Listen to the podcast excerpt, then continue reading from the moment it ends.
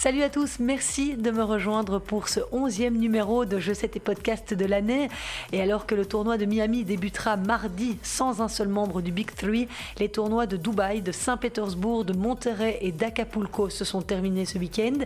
Chez les femmes, Daria Kazatkina a remporté son deuxième titre cette saison. L'ex numéro 10 mondial est l'une des joueuses en forme du moment. Et je serai dans ce Je sais tes podcasts en compagnie de son ancien coach, le Belge Philippe Dehaas. Il nous parlera du chemin qu'elle a parcouru ces deux dernières années, de l'équipe qui l'entoure, de son potentiel. Ne manquez pas cette interview, c'est tout de suite. On verra évidemment ce qu'il s'est passé dans les autres tournois, dont le parcours de l'incroyable Aslan Karatsev. Merci d'être à mon écoute.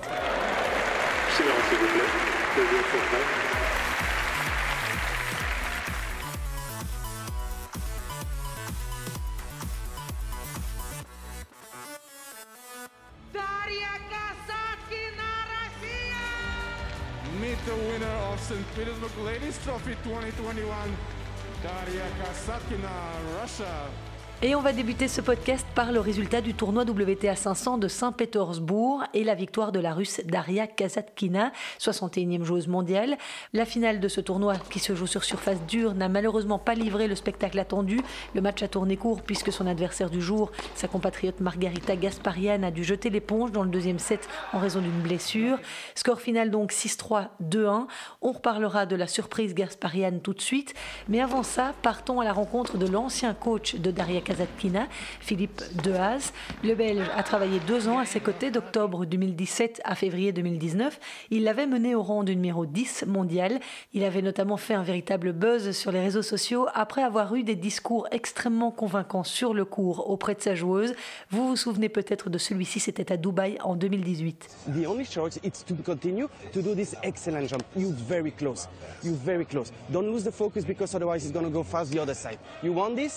You want this? Okay, you, you, you want to continue the fight? You're not good here? Beautiful, huh? Weather is beautiful, I mean, full of people. Let's stay another two hours. Okay? You okay for this? All right, come on. Hey, really, if you believe in you, you know this. it can happen. Okay? Let's go, my champ. Hey, Et après ce speech brillant et efficace, Daria Kazatkina avait complètement retourné le match pour l'emporter face à Johanna Conta. Philippe Dehaas est mon invité. Je lui ai demandé quel était son sentiment de voir son ex-protégé remporter un trophée comme aujourd'hui à Saint-Pétersbourg. L'interview a été enregistrée par Skype. Ça me rend joyeux hein, et, très, très heureux pour elle. Euh, parce qu'on s'est séparés euh, vraiment euh, euh, de façon très positive. Et, voilà, c'est la situation il y a deux ans qui était compliquée, mais on n'a pas eu de problème relationnel. Donc ça me fait évidemment toujours plaisir de l'avoir gagné. Donc euh, été euh, deux ans pour elle vraiment dur, dur, dur. Euh, et là, l'avoir gagné, oui, faire un début d'année comme ça, c'est c'est vraiment c'est top. Quoi. Vraiment, je suis, je suis juste content pour elle. Tu dis que ça a été très dur pour elle pendant deux ans. Est-ce que tu peux nous expliquer ce qui lui est arrivé? Oui, bien sûr. Alors, je ne vais pas rentrer non plus dans les détails, mais en gros, euh, en février, c'était juste à Saint-Pétersbourg. C'est vraiment drôle. Juste à Saint-Pétersbourg où moi, la collaboration s'est arrêtée. Donc, en, euh, c'était en février, parce que le tournoi était un, tout petit peu plus tôt. Euh, février 2019, elle m'a tout simplement dit qu'elle ne voulait plus jouer au tennis. Quoi. Elle a fait, je pense, une sorte de dépression, euh, une perte de motivation absolue à l'idée de, voyager, d'être sur le terrain, d'être compétitive, etc. Et donc là, elle était top 10 mondiale pourtant, mais, mais ça s'est arrêté parce que tout simplement, elle n'avait plus du tout envie de jouer. Et donc elle est restée sur le terrain. Alors ça, c'est des raisons euh, pour des raisons euh, d'encadrement euh, familial. Ils ont quand même décidé de la maintenir sur le terrain, ce qui était contre ma décision, parce qu'à partir du moment où l'athlète demande un break et, veut se retirer, importe peu le classement, finalement les objectifs, etc. C'est d'abord des êtres humains avant. Enfin, en tous les cas, c'est ma façon de voir les choses. Mais donc, elle a quand même eu cette obligation de, rester et de, et, de, et de faire des compétitions. Et on a vu le résultat pendant deux ans. Elle a pas gagné un match. Mais je pense que là, euh, maintenant, elle a retrouvé euh, elle a retrouvé le goût, le plaisir et l'envie d'être compétitive. Et là, elle est, elle est juste incroyable hein, parce qu'elle a un talent phénoménal. Donc, euh, donc voilà, je pense que le début de saison est bon et le, toute la saison va être excellente, j'en suis convaincu. Tu parles de goût, de plaisir, d'envie et pourtant les conditions n'ont jamais été aussi compliquées pour ces joueurs à cause de la crise qu'on connaît. Non, alors ça, je pense, dépend un peu des personnalités de chacun hein, et, de, du caractère de chacun aussi. Mais euh, Daria, elle est russe, euh, donc c'est un caractère fort.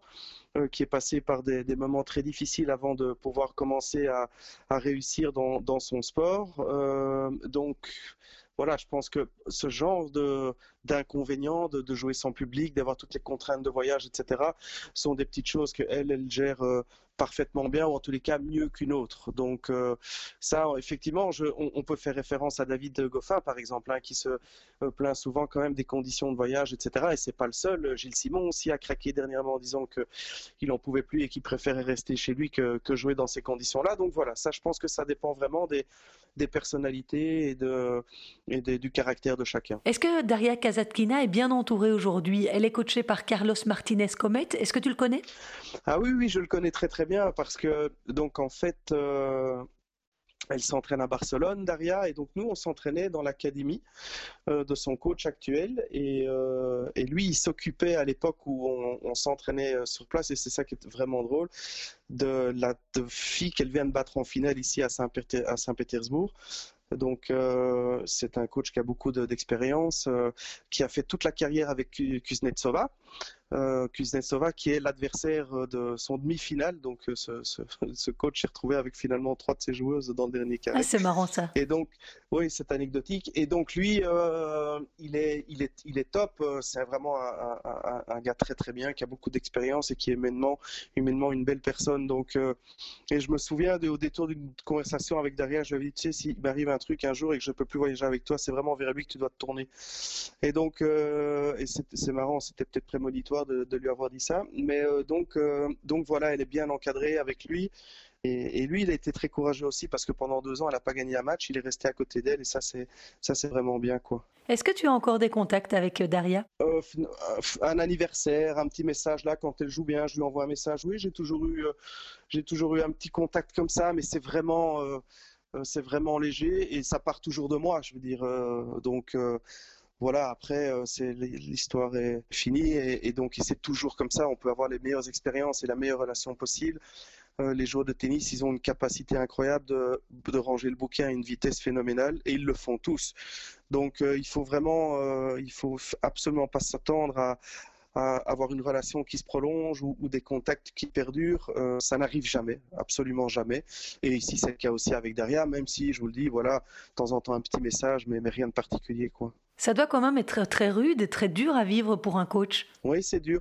Et, euh, moi, personnellement, je m'y habituerai jamais. Euh, parce que, comme je le disais là il y a quelques minutes, euh, c'est d'abord pour moi une, histoire, une histoire d'homme ou de femme. Enfin, c'est une histoire de relations humaines, le, sport de haut niveau où un coach euh, essaye d'amener son joueur euh, à tourner à, à, son plein rendement et de l'amener vers, vers, vers, le top. Et, et, ça passe toujours toujours par des moments qui sont vachement compliqués où à un moment donné euh, il y a une, relation qui qui, qui, qui s'intensifie et une certaine connexion qui se crée et même une intimité qui se crée quand je parle d'intimité je parle pas de l'intimité physique mais je parle de, pouvoir dire des choses euh, qui, sont, euh, qui, sont, qui sont très personnelles. Et donc, à travers ces expériences, on construit une relation que moi, je trouve toujours forte et toujours sincère.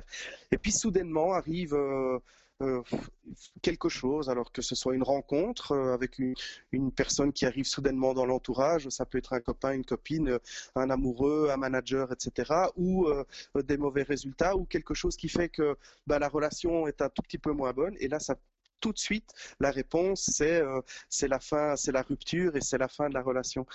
En réalité, je, je me rends compte qu'il faut toujours que ce soit bon et sinon ça ne va plus quoi. Alors que la vie, c'est pas comme ça. Alors que la vie, c'est pas comme ça. Il faut accepter de passer par ces moments difficiles et c'est pas parce que c'est difficile et c'est pas parce qu'on n'est pas d'accord et c'est pas parce qu'on on, a à un moment donné une, une différence, une divergence de vision que la relation est mauvaise mais j'ai le sentiment que beaucoup d'athlètes ont, un peu du mal à faire cette différence entre, entre la personne et le, et le, et le, rôle, et le rôle de, qu'on a. Donc euh, voilà, ça, ça fait partie du, malheureusement du, du concept, il faut l'accepter. Oui, et pourtant, on a en Belgique un exemple d'un duo qui s'est jamais séparé et qui a fait des flammes. Ouais, c'est Carlos et Justine. Et Justine, euh, je, je, la suis un peu sur les réseaux sociaux et je trouve qu'elle a des interventions chaque fois tellement justes et elle parle beaucoup de ça. Pour le moment, pour les gens qui la suivent un tout petit peu, elle parle beaucoup de ça. Elle, elle parle de l'importance de, euh, de, de, de s'entourer, de l'importance de, de, ne pas juste penser parce qu'on on pense qu'on sait ce qu'il faut faire que ça suffit pour arriver à haut niveau. Il faut faire confiance à des gens et il faut laisser le temps euh, à la relation de se construire et il faut laisser du temps pour euh, rentrer dans un processus qui permet d'atteindre la performance. Elle en parle énormément euh, et elle a tellement, tellement raison et c'est le meilleur exemple. Effectivement, ils ont fait un parcours phénoménal et ça n'a pas été tous les jours rose. Enfin, Justine, elle en parlera mieux que moi. Carlos est un, un homme très, je dirais, très, strict, très exigeant, euh, quand même assez autoritaire. Euh, il mettait beaucoup de discipline dans cette relation et Justine, elle a toujours réussi à faire la différence et la part des choses. Et, voilà, et, ça, euh, ça aujourd'hui, c'est difficile. On le voit très, très. Les relations, elles durent quoi Deux ans, trois ans? Après, il y a quelques exceptions, mais oui, Roger Federer est une exception, Nadal est une exception. Djokovic, voilà, des grands grands champions quoi. Justine Henin est une grande grande championne. Peut-être que eux, ils ont ils ont cette capacité, cette intelligence de d'arriver à faire la différence, certainement. Si, par le plus grand des hasards, Daria Kazatkina venait à refrapper à ta porte, on sait que vous avez vécu des moments vraiment très forts ensemble, est-ce que tu serais capable de lui réouvrir? C'est très compliqué à dire. Euh, j'adore la gamine, quoi. Je veux dire, euh, humainement, je l'aime beaucoup. Euh, après, je sais pas, ce serait un sacré challenge parce que on avait fait quand même de très belles choses. Je, je ferme pas la porte parce que ce, serait, je ne rentrerai pas dans mon rôle de coach de dire oui ou non. Ce sera à discuter. ça n'arrivera pas, hein, donc. mais mais je laisse toujours la porte ouverte à tout. Pourquoi ça n'arrivera pas? C'est quelque chose qui ne se fait pas? Non, euh, je, pense. Alors si, si, non, ça peut arriver qu'à un moment donné, mais, euh, ce qui s'est construit euh, entre, son coach et elle pour le moment, et je connais la personne, comme je le disais, c'est une bonne personne, mais ce qui s'est construit, le fait que lui soit resté, que c'est vraiment compliqué que lui soit et qu'elle commence à gagner, je, ne pense pas qu'elle va, effectuer des changements. Enfin, j'en suis même intimement convaincu. Et quand bien même elle l'en ferait, est-ce qu'elle viendrait vers moi? Je sais pas, j'en doute doute. Toi qui connais très bien son potentiel, jusqu'où peut-elle aller selon toi? Ben, Elle était top 10 quand même. Euh, en 2019, euh, pardon, en 2018, elle fait euh, quart à Wim, quart à, quart à, Roland Garros, elle fait finale à Indian Wells, finale à Dubaï en battant, en battant, les meilleures joueuses du monde. Elle n'a pas de limite. Il y, a juste, il y a juste un truc, c'est qu'elle a vraiment, vraiment du mal contre des filles qui frappent très, très fort et qui lui donnent peu de temps. Euh, Sabalenka, elle n'arrive pas à la battre. Des filles comme Osaka, c'est difficile de les battre aussi. Andrescu aussi. Voilà, c'est des filles qui, qui, frappent euh, fort et qui prennent, qui prennent la balle tôt. Et ça, elle déteste. Donc, donc, il faudra apprendre à battre ces filles-là, mais après, euh, elle a été top 10, elle peut, elle peut revenir. Hein. Il, y a, vraiment, euh, je, ne vois pas très bien, il n'y a pas de limite. Hein.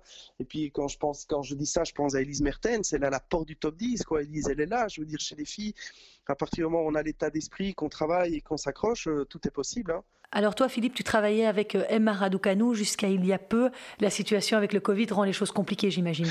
Oui, c'est une période compliquée. Donc, alors, je, ne travaille plus avec cette fille-là parce que le Covid a mis fin à la relation euh, que j'avais avec la fédération anglaise, qui a un, énorme potentiel. Et pour la petite anecdote, donc Olivier Jeunhomme qui vient de faire un magnifique exploit là avec Thousand, qui maintenant intègre le top 100. Elles se sont jouées l'année passée, euh, donc Towson et Raducanu dans un 25 000 à, à Glasgow et Raducanu avait gagné en, en 2-7. Donc c'est vraiment le, même le même type de joueuse, même potentiel, même génération. Et si Raducanu n'avait pas arrêté de jouer pour des raisons de Covid, pour des raisons de sécurité, pour la problématique qu'il y a eu en Angleterre, etc., elle serait aujourd'hui probablement aussi euh, pas loin des 100, voire dans le top 100. Mais donc ça, ça s'est arrêté. Alors aujourd'hui, je suis concentré avec mes, mes deux euh, amis et collègues, euh, Rémi Vicenzi et Sébastien Leclou, à développer Your Tennis School, donc les écoles de tennis. On organise des, des stages et on est en train de développer un concept d'école de tennis mobile qui se déplace dans les écoles pour aller donner des cours de tennis. Donc toujours, bien sûr, un, un, peu plus dans la formation, un peu plus dans le développement de, l'activité chez les jeunes pour le moment. Des écoles qui ont des infrastructures alors? Non, non, parce qu'on se déplace avec des structures gonflables. Donc, euh, donc en fait, c'est un concept euh, assez unique où, où il faut juste nous mettre à disposition des salles de gymnastique. Et puis nous, on arrive avec le matériel pédagogique, le terrain de tennis qu'on gonfle et, les moniteurs qui sont formés. Et, voilà, et on essaye d'aller euh, promouvoir le tennis dans les écoles à travers cette, ce concept-là. Eh bien, je te souhaite beaucoup de succès dans cette activité et merci encore une fois d'avoir été euh, mon invité dans ce podcast. Et pour revenir un petit peu sur ce titre gagné à Saint-Pétersbourg, c'est le quatrième de la carrière de Daria Kazatkina et le premier dans un WTA 500 depuis Moscou en 2018. Cette semaine, la Russe a éliminé au premier tour Clara Towson, la joueuse de l'Académie de Justine Hénin dont je vous ai longuement parlé dans mon précédent podcast en compagnie de son coach. N'hésitez pas à aller réécouter l'interview d'Olivier Jeunhomme. Mais Clara Towson, 18 ans, avait donné du fil à retordre à la future gagnante puisqu'elle n'a perdu que 4-6, 6-7. Kazatkina a ensuite sorti Sasnovic, puis Kudermetova, la deuxième tête de série du tournoi, et en demi-finale, la vétérante Svetlana Kuznetsova. Chaque fois des victoires difficiles en 3-7, donc elle a vraiment dû s'arracher, Kazatkina. Et grâce à cette victoire à Saint-Pétersbourg, son deuxième trophée cette saison, après sa victoire au Phillip Island Trophy de Melbourne en février, la Russe de 23 ans va retrouver le top 50. Et on va parler un instant, si vous le voulez bien, de l'adversaire de Kazatkina dans cette finale de l'Open de Saint-Pétersbourg, Margarita Gasparian. Avant d'être contrainte à l'abandon en finale, cette joueuse de 26 ans, 126e mondiale, a créé la surprise tout au long du tournoi. Elle a écarté successivement Kristina Mladenovic, Katerina Siniakova et Ekaterina Alexandrova, toutes mieux classées qu'elle. Elle a battu ensuite en demi-finale Vera Zvonareva, elle aussi inattendue à ce niveau. C'est Zvonareva qui a d'ailleurs sorti Fiona Ferro. À noter enfin que Kirsten Flipkens a été sèchement battue au premier tour de cet Open de Saint-Pétersbourg par la Tchèque Siniakova, 69e joueuse mondiale. Autre tournoi féminin cette semaine, le tournoi de Monterrey au Mexique, un WTA 250 qui se joue également sur dur. Et c'est la jeune prodige de 18 ans, Leila Fernandez, qui a soulevé le trophée. La Canadienne 88e joueuse mondiale a battu en finale la Suissesse Victoria Golubic en 2-7, 6-1, 6-4. That's nice. Deux semaines après Clara Towson à Lyon, une ado de 18 ans décroche donc son premier titre sur les circuits WTA, et ce, au terme d'une semaine parfaite durant laquelle elle n'a pas perdu le moindre set, Leila Fernandez. Elle a notamment éliminé Coco van de Weeg, Kristina Kukova, tombeuse de la tête de série numéro 1, Sloane Stephens. Leila Fernandez a ensuite sorti Victoria Kuzmova et Soribes Tormo 7-5-7-5 en demi-finale. Grâce à ce titre, la Canadienne fait un bond de 16 rangs au classement ce lundi pour atteindre la 72e place au rang mondial. Toujours au Mexique, mais à Acapulco cette fois, se tenait un tournoi ATP 500 dont Sacha Zverev et Stefanos Tsitsipas étaient les deux premières têtes de série. Et la hiérarchie du classement a été respectée puisque les deux hommes se sont retrouvés en finale. Ils incarnent la relève hein, du circuit ATP. Et bien, deux ans après avoir échoué lors de sa première finale, Alexander Zverev s'est adjugé le titre vainqueur du grec 6-4, 7-6. Tsitsipas avait éliminé Benoît Paire au premier tour d'ailleurs. Et dans cette finale, malgré un départ canon de Tsitsipas, il a mené 3-0.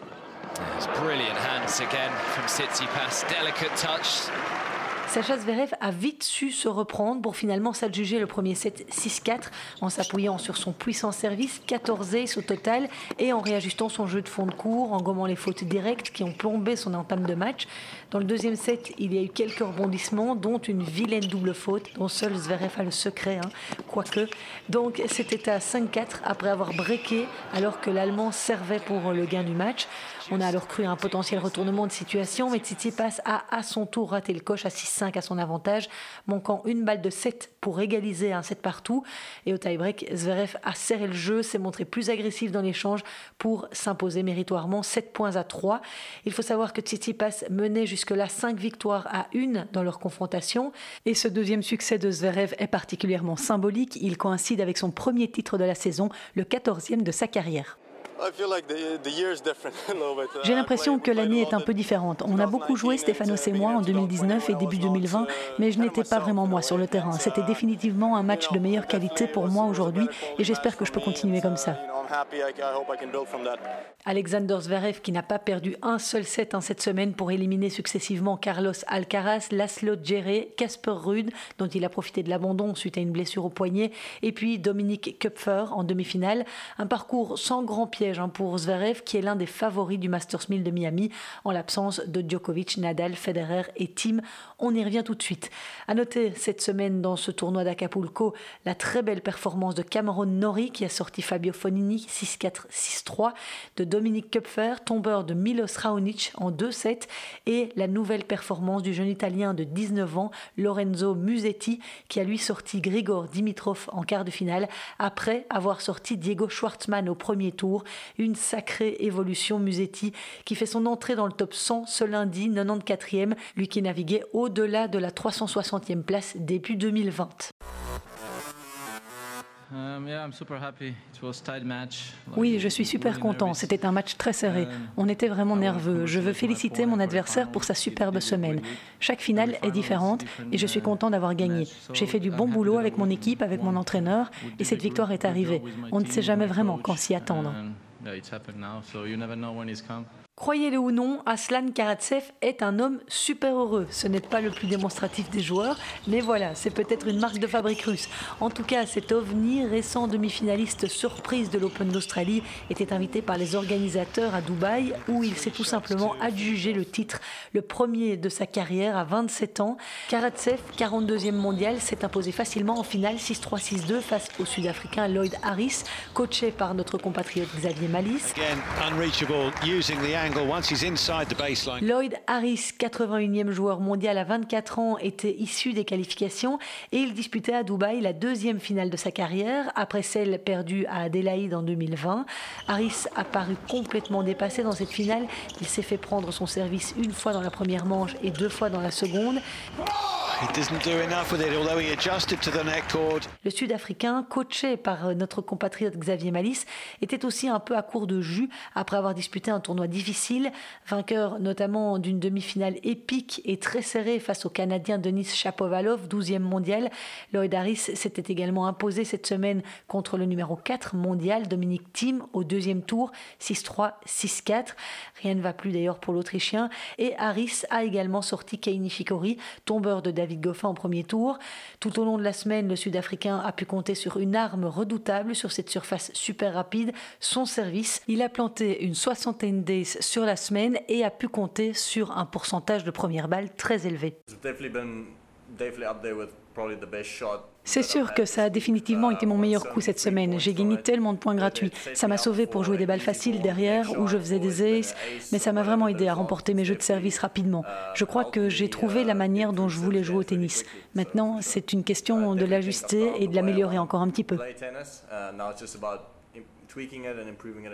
Lors de la conférence de presse d'après-finale, Lloyd Harris a parlé de son équipe, une équipe composée d'Anthony Harris et de Xavier Malice, je vous le disais, donc ex numéro 1 belge qui a désormais 40 ans. Xavier m'apporte beaucoup de fraîcheur lors des semaines où il m'accompagne, comme ici. On s'entend vraiment bien, je peux puiser de l'inspiration dans les idées qu'il me donne et obtenir des moyens de progresser. Je pense qu'avec les deux, j'ai trouvé un très bon équilibre. Anthony reste mon coach principal sur le circuit, mais j'aime bien voyager avec Xavier également cela tombe très bien. J'espère d'ailleurs que sur certains événements, ils pourront être là tous les deux dans mon box. Ce serait le tableau parfait. Voilà la déclaration de Lloyd Harris. Et dans cet ATP 500 de Dubaï, Karatsev, le vainqueur, a lui aussi été impressionnant tout au long de la semaine, en sortant d'abord Gerasimov, puis Dan Evans, Lorenzo Sonego et Yannick Sinner, les trois en 3-7, avant d'éliminer le grand favori du tournoi, son compatriote Andrei Roublev, 6-2, 4-6, 6-4, qui restait sur une série impressionnante de victoires consécutives en ATP 500. Mais face à ses compatriotes, Roublev n'y arrive décidément pas. Il a perdu ses quatre matchs face à Danil Medvedev en ne remportant pas le moindre set. Il s'est également incliné deux fois en deux rencontres contre Karen Kachanov. Et puis, ce vendredi, Aslan Karatsev a arrêté sa série dans les ATP 500.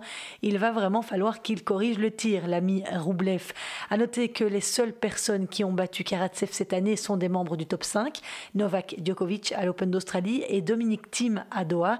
Le russe de 27 ans qui n'avait pas battu un seul membre du top 40 depuis son arrivée sur le circuit pro en 2009, il y a 12 ans, sera 27e au classement mondial alors qu'il avait débuté 2021 au-delà de la centième place.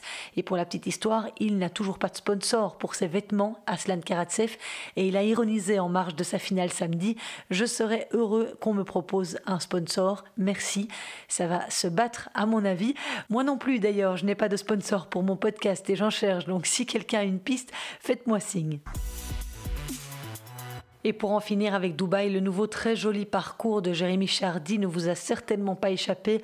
Le Français a sorti Ramos Vinolas et Alex Deminor avant de s'incliner en 3-7 serrés contre Karen Kachanov au troisième tour. David Goffin, je vous le disais, lui a perdu dès son premier match face au revenant Kei Nishikori, défaite 3-6, 6-7. C'est le joueur le plus haut classé que Nishikori a battu cette année. On espère que les choses tourneront en la faveur du Liégeois à Miami, où je vous le disais en sommaire, ni Federer ni Nadal ni Djokovic ne seront présents. Il y a donc une carte à jouer pour les seconds couteaux. Novak Djokovic a annoncé vendredi qu'il renonçait à participer pour rester avec sa famille. Avec toutes ces restrictions, j'ai besoin de trouver un équilibre entre mon temps sur les cours et à la maison. C'est ce qu'a expliqué le Serbe dans un message posté sur son compte Twitter. Un coup dur évidemment pour les organisateurs. Nadal a quant à lui justifié son forfait en disant avoir besoin de récupérer complètement et de se préparer pour la saison sur terre battue en Europe. À Melbourne, il avait eu des douleurs dorsales et avait été éliminé en quart de finale par Tsitsipas. Et puis Roger Federer, 39 ans, après son retour la semaine passée à Doha, a estimé qu'il devait lui aussi encore s'entraîner avant d'entamer la saison sur terre battue. Dominique Thiem et Stan Wawrinka ne feront pas non plus le déplacement en Floride. Et on l'a appris ce dimanche soir, la grande absente du tableau féminin sera Serena Williams, huit fois vainqueur à Miami où elle réside. Il s'agit d'ailleurs de l'un de ses tournois favoris. Entre 2002 et 2015, elle a remporté huit titres dans cette ville de Floride. Et à propos de forfait, vous avez peut-être manqué cette sortie du Canadien Denis Chapovalov, 12e mondial. Il a estimé jeudi pendant le tournoi de Dubaï que les forfaits sur le circuit ATP allaient se multiplier cette saison en raison de la faiblesse des primes distribuées par les tournois à cause de la pandémie de Covid-19. Beaucoup de joueurs renonceront à des tournois parce que le prize money est trop bas. Voilà ce qu'il a déclaré. Ce n'est pas motivant pour jouer toutes les semaines et tous les tournois. C'est vrai que privés de leurs recettes de billetterie et d'événementiel en raison des restrictions sanitaires, les organisateurs de tournois ont nettement diminué leur dotation. Enfin, ça va quand même. Cette semaine à Dubaï, Karatsev est reparti avec un chèque de 125 000 euros.